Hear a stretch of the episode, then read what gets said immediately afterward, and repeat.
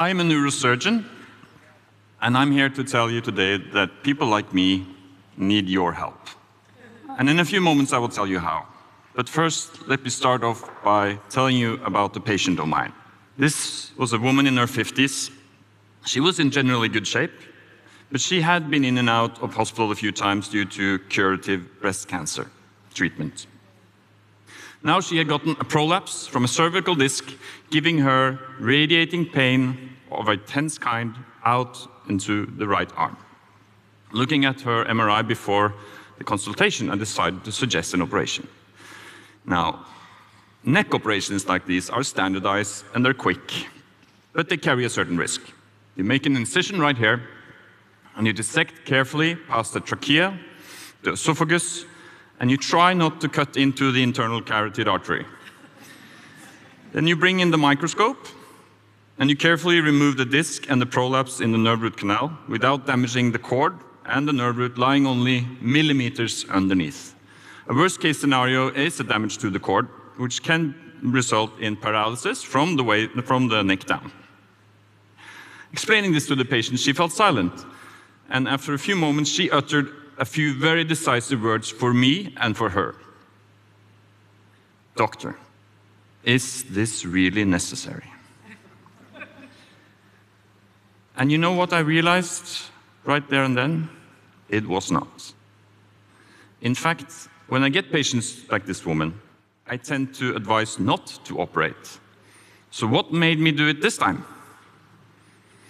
Well, you see, this prolapse was so delicate, I could practically see myself pulling it out of the nerve root canal before she entered the consultation room. I have to admit it, I wanted to operate her. I'd love to operate her. Operating like is, the, is after all, the most fun part of my job. I think you can relate to this feeling. My architect neighbor says he loves to just sit and draw and design houses. He'd rather do that all day than talk to the person, the client paying for the house, that might even give him restrictions on what to do. But like every architect, every surgeon needs to look the patient in the eye, and together with the patient, they need to decide on what is best for the person having the operation. And that might sound easy, but let's look at some statistics. The tonsils are the two lumps in the back of your throat. They can be removed surgically, and that's called a tonsillectomy. This chart shows the, the, operation rate of tonsillectomies in Norway in different regions. What might strike you is that there is twice the chance that your kid, because this is for on children, will get a tonsillectomy in Finnmark than in Trondheim. The indication in both regions are the same. There should be no difference, but there is. Here's another chart. The meniscus helps stabilize the knee and can be torn or fragmented acutely, typically during sports like soccer. What you see here is the operation rate this, for this condition. And you see that the operation rate in Møre Romsdal is five times the operation rate in Stavanger. Five times. How can this be? Do the soccer players in Møre Romsdal play more dirty than elsewhere in the country? Probably not. I've added some information now. What you see now is the procedures performed in public hospitals are light blue. The one in private clinics is light green. There is a lot of activity on in the private clinics in Møre Romsdal, isn't there? What does this indicate? Possible economic motivation to treat the patients. And there's more. Recent research has shown that the difference of treatment effect between regular physical therapy and operations for the knee, there is no difference. Meaning that most of the procedures performed on the chart I just shown could have been avoided, even in Stavanger. So, what am I trying to tell you here? Even though most indications for treatments in the world are standardized. There is a lot of unnecessary variation of treatment decisions, especially in the Western world. Some people are not getting the treatment that they need, but an even greater portion of you are being overtreated. Doctor, is this really necessary? I've only heard that question once in my career. My colleagues say they never heard th- these words from a patient. And to turn it the other way around, how often do you think you'll get a no from a doctor if you ask such a questions? Researchers have investigated this, and they come up with about the same no rate wherever they go, and that is 30%, meaning three out of 10 times your doctor prescribes or suggests something that is completely unnecessary. And you know what they claim the reason for this is? Patient pressure. In other words, you. You want something to be done. A friend of mine came to me for medical advice. This is a sporty guy. He do a lot of cross country uh, skiing in the wintertime. He runs in the summertime. And uh, this time he had gotten a bad backache whenever he went jogging, so much that he had to stop doing it. I did an examination. I questioned him thoroughly. What I found out is that he probably had a degenerated disc in the lower part of his spine. Whenever he got strained, it hurt. He had already taken up swimming instead of jogging. There was really nothing to do, so I told him you be, need to be more selective when it comes to training.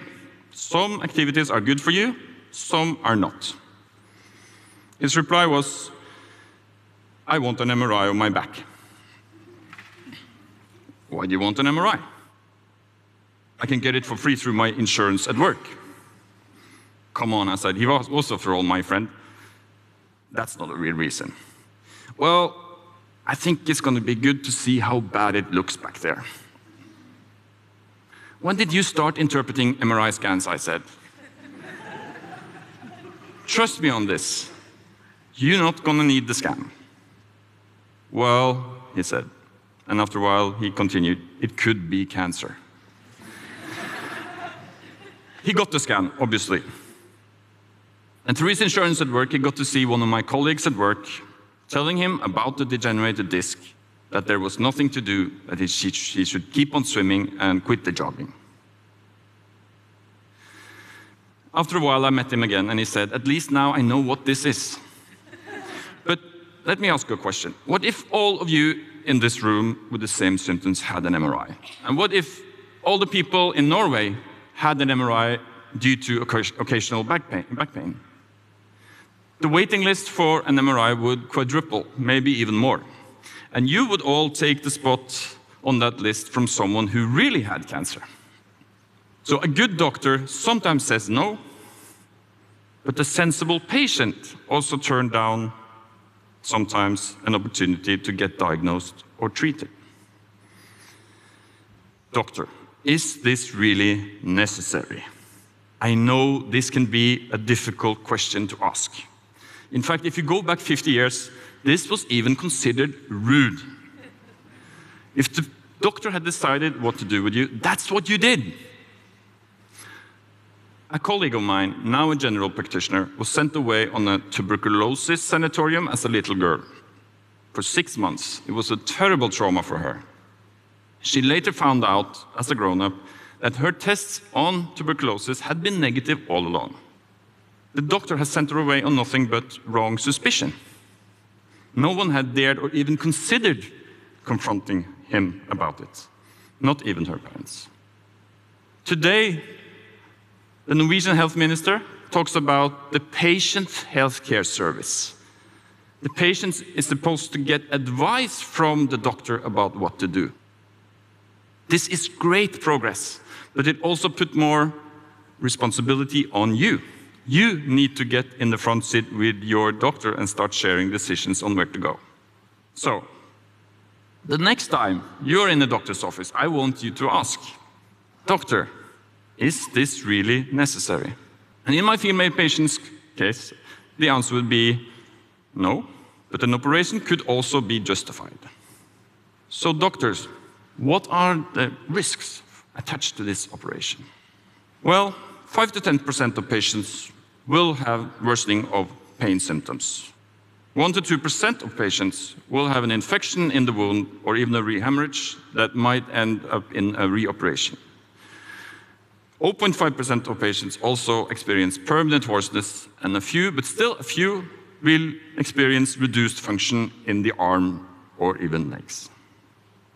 Doctor, are there other options?